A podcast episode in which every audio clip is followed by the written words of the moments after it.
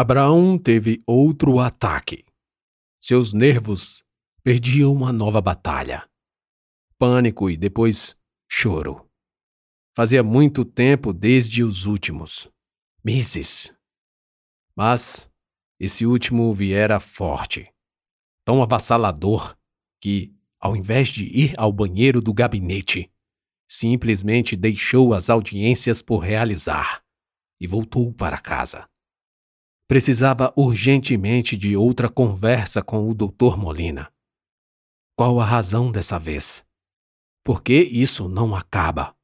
Aliás, por que voltava? Será que tinha a ver com Joana? Mas a colpeira estava se recuperando. O exame fora bem sucedido. Os médicos afirmaram não ser necessária angioplastia e outras intervenções mais invasivas. Não era. Era? Tudo começou quando vi meu gabinete brilhando em folha. Disse a si, enquanto dirigia. A limpeza era feita por Joana, e não Louana, que limpava o resto. Qualquer das duas trabalhava bem, mas Joana insistia em cuidar daquele pedacinho do fórum. Pode deixar que faço questão de limpar o escritório do doutor, dizia a toda funcionária da empresa de limpeza. Com o esposo em casa, aposentado, desfrutando do produto de uma vida de labor, Joana transpirava boa vontade. Trouxe um doce de leite que eu mesma fiz, doutor. E os mimos em guloseimas se multiplicavam. Bolo no pote, coxinhas, escondidinhos, brigadeiros, uma culinária infinita de alguém que aprendeu a respeitar tão só pelo coração bondoso que carregava do lado esquerdo. Abraão olhava para seu peito e quase podia sentir o coração batendo na esquerda. Chegou no apartamento e só melhorou porque sua primeira visão após atravessar a soleira da porta foi a da neta brincando. Neta? Que neta? Rutinha? Sim, ele, por frações de milissegundos, pensou ser a beber sua neta. Brincava na sala, no tapete felpudo, sentadinha, cercada de travesseiros, mantendo-se equilibrada para não tombar de lado ou para trás, enquanto Maria de Fátima tomava sorvete e assistia à TV, com olhos vidrados no Big Brother Brasil que passava no canal de assinatura. Aproximou-se e deu boa tarde. Maria de Fátima, despojadamente largada sobre as pernas cruzadas, numa posição que aleijaria os joelhos de um idoso, afundada entre as almofadas do sofá de vinte mil reais. Deu um pulo quando ouviu Abraão. Boa tarde, disse se ajeitando, envergonhada. Não olharia por nada no mundo a cara do dono da casa. Mas esse, abstraído do carnaval de sua sala de estar, só afetava a pequena Ruth, babando o mordedor, ensopada de xixi, com uma fralda que pesava fácil um terço do peso da própria criança. A menininha era linda e Abraão apreciava. Ela ergueu a cabeça e os olhinhos para alcançar aquele homão que lhe fazia sombra. E, no fim, sorriu mostrando dois dentinhos no meio das gengivas rosas. Mais vontade de chorar. Forte dessa vez. Mordeu os lábios, apertando com força. Levantou a vista, pois continuar olhando para Ruth o rasgava. Era como se fosse errado ser feliz em meio à tristeza de alguém lá fora. A procura de alvo vulgar deu com os participantes da casa mais vigiada do Brasil. Estavam brigando entre si por questões comezinhas. A estadia de Abraão parado ao lado impacientou Maria de Fátima, que tomou coragem para olhá-lo. O reflexo dos óculos não deixava que se visse suas órbitas aguadas e o rosto não traía a tempestade de angústia interna. O senhor acompanha também? Hã? Não. Novo silêncio. Como é que vai no fórum? E a dona Joana? Eu soube da bichinha. Abraão desabou. Maria de Fátima se assustou. Pensou no pior. Morreu a copeira. Meu Deus, e agora o que eu faço? Ele, chorando e soluçando, sentou-se no sofá, não tão perto da moça, que de boca entreaberta cogitava o que dizer. Faça alguma coisa, diz alguma coisa. Ela morreu? Eu sinto muito. Eu vi como ela era boazinha. Foi só o que saiu. Ah, não, não. Abraão falou fungando o nariz. Ela não morreu. Ah, com licença. Levantou-se e saiu. Dessa vez, corando de vergonha.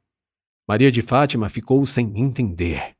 E depois imaginou que fosse outra coisa. Lembrou da conversa que tiveram no carro, quando ele a trouxe para o apartamento. Baixou a cabeça e pensou consigo, remoendo aquele pedido, aquela proposta. Na época, aquilo parecia uma loucura, um absurdo. Primeiro, não admitiu que o juiz lhe falasse a verdade, conformando-se com o convite. Para ela, ele escondia outra coisa, uma mais profunda, uma perversa. Não se surpreenderia se indecências surgissem no decorrer da estadia. Estava pronta para sair, ao primeiro e mínimo sinal de assédio. Mas o tempo correu, e corria, e nada. Abraão tratava como uma filha, e Ruth como uma neta. Então Maria de Fátima se levantou, pegou Rutinha no colo e foi até a cozinha, e avistou Abraão sentado à mesa, imóvel, fraco, indefeso. Nem tentava, dessa vez, esconder a aflição, a tristeza. Óculos de lado, olhos inchados, vista travada para o nada. Isso leva tempo, disse Maria de Fátima. Ele não respondeu nada. Ela então continuou.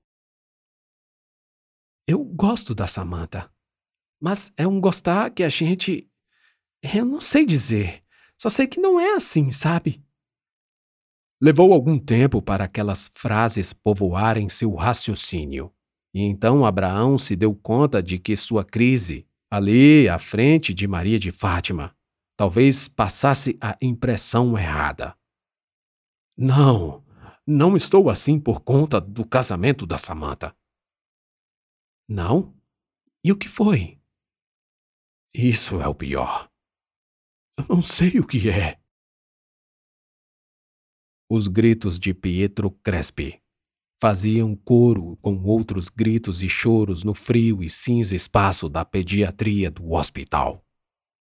A mãe, jovem Neila, o balançava tentando acalentá-lo. Queria ouvir o que a enfermeira lhe dizia. Não entendi. O doutor vai atender já. A enfermeira quase gritou. Tudo começara muito antes daquela manhã. Há dias que o filho apresentava dificuldades para deglutir. Engasgava-se facilmente. Não se sentava como antes e o pescoço pendia com facilidade para o lado, como se fosse cair do corpo. Alguns diagnósticos de ouviu dizer elencavam das mais horrendas doenças a simples falta de cálcio no sangue. Cada um que falava uma coisa. Leila abria o Google, digitava doença que deixa o pescoço da criança mole e recebia um monte de sites sobre hipotomia, meningite, ame, tipo um, dois, três e por aí vai. Leu cada um, e a cada nova leitura, que detalhava uma nova doença e seus sintomas, tudo ficava mais baralhado.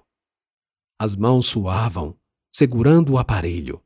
As palavras das frases parecia que mudava de lugar, como num jogo de copo e bolinha, pulando de um canto para o outro. O pequeno Crespe chorava, e Leila escondia do marido a aflição. Decidiu, enfim, largar a medicina dos buscadores e levou o bebê ao hospital. Senhora Leila, eu acho que seu filho tem algum tipo de AME. O médico nem continuou a explicar o que era a doença. E Leila já entornava lágrimas por cima de lágrimas, no rosto escuro e abatido. É preciso fazer alguns exames para saber qual tipo de AME e qual o tratamento adequado, mas eu acredito que seja, infelizmente, a do tipo 1, até pela idade. Leila ficou parada, olhando para os lábios do médico, que se mexiam para dizer orientações sobre como proceder. Daí, do nada, ela lembrou que se esqueceu de estender as roupas no varal, as roupinhas do filho. Baixou os olhos ao menino, que agora dormia, ronronando com dificuldade. Talvez seja por isso que chora baixinho, pensou, e pensou na doença. Pelo que ouvira e lera na internet, seu filho estava condenado à morte. Iria morrer, e não tardaria. Pelo contrário, iria morrer logo.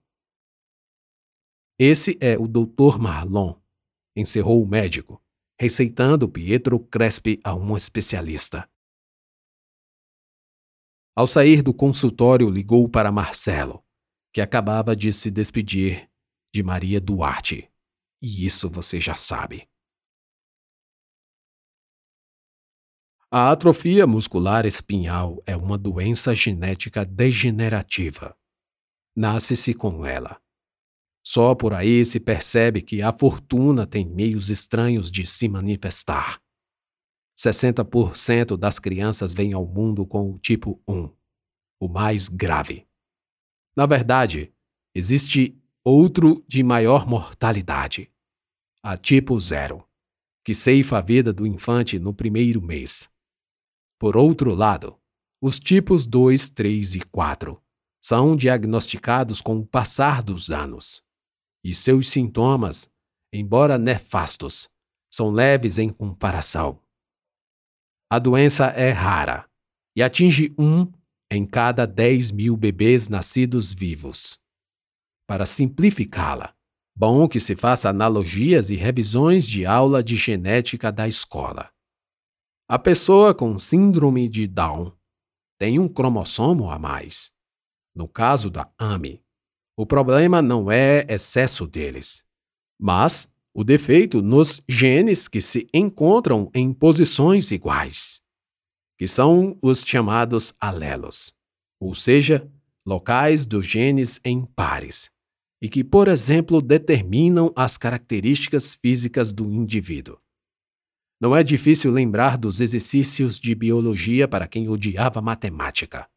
São as famosas combinações do ensino médio, e que se fazem com as letras azão, azinho, azão, azão, azinho, azinho, bezão, bezinho, bezão, bezão, bezinho, bezinho, para chegar à porcentagem e probabilidade de ser negro, branco, albino, ter cabelos loiros, pretos, castanhos, olhos verdes, azuis, castanhos, pretos, enfim, todas as características físicas, aquela mistura e combinação que você talvez possa lembrar.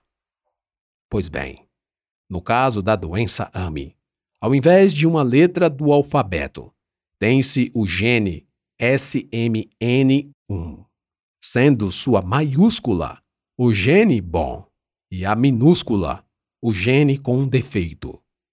Estima-se que uma em cada 37 pessoas possua o defeituoso ao menos um dos pares.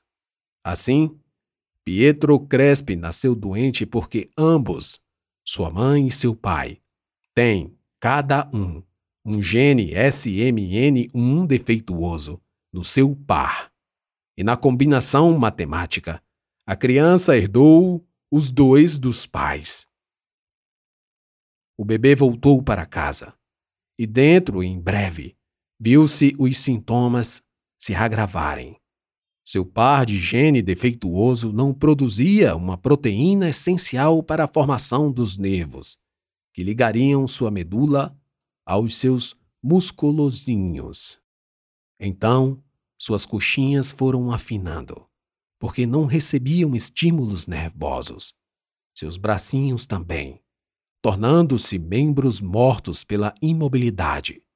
Seu pescoço perdeu a força. E Pietro Crespi via seu mundo sempre de lado. Mas não quando a mãe o colocava deitado, já que dessa posição ele só olhava para o teto.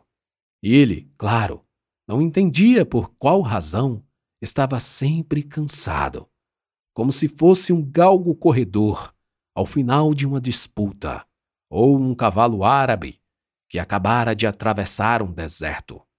Tudo parecia lento, e respirar doía-lhe muito.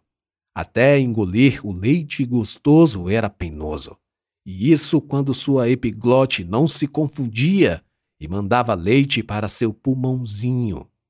E os dias foram se passando, e os médicos furaram o pescoço de Pietro, fazendo passar por sua traqueia um tubo, pois se fazia necessária a ajuda de ventilação invasiva. E o garoto também não conseguia tossir, pois faltava-lhe a força para aquela escarrada medonha que adultos fazem, ou a tosse intermitente de crianças com gogo. E então sugavam-lhe o muco acumulado, para que ele, embora no seco do seu berço, não morresse afogado no próprio catarro. E porque as pleuras e brônquios poderiam inflamar, não demorou muito para problemas intestinais, cólicas, prisões de ventre que se revezavam com diarreias. Leila já não aguentava mais. Pediu demissão e vivia a chorar pelos cantos, quando não estava com o filho para cima e para baixo nos hospitais. Após uma via crucis, recebeu do SUS as guias para inovar o tratamento com um remédio chamado Nusinercena. Havia uma ínfima chance do menino melhorar, mas o tratamento seria para o resto da vida. Vida essa com expectativa diminuta. Não se tinha notícias de alguém com mais de duas décadas. Para piorar, as aplicações do remédio eram feitas na capital e precisavam se deslocar. Tentou vaquinhas para custos com o transporte, mas a alma havia deixado aquele corpo. E pedir ajuda era como pedir a Deus, e Leila desacreditou do poder dele. Deixou a filha de lado, o marido, os amigos, os parentes. Vivia só para o filho doente. Pensou várias vezes em tirar a vida, a dela, em seguida da de Pietro Crespi. Matá-lo traria alívio e seu suicídio seria o castigo por amar daquela forma estranha. Mas esses pensamentos vieram e foram como um relâmpago, e logo deram lugar a outros, outros de esperança, esperança que lhe chegou através de uma ligação. Era o doutor Marlon. Leila, há um remédio que pode curar seu filho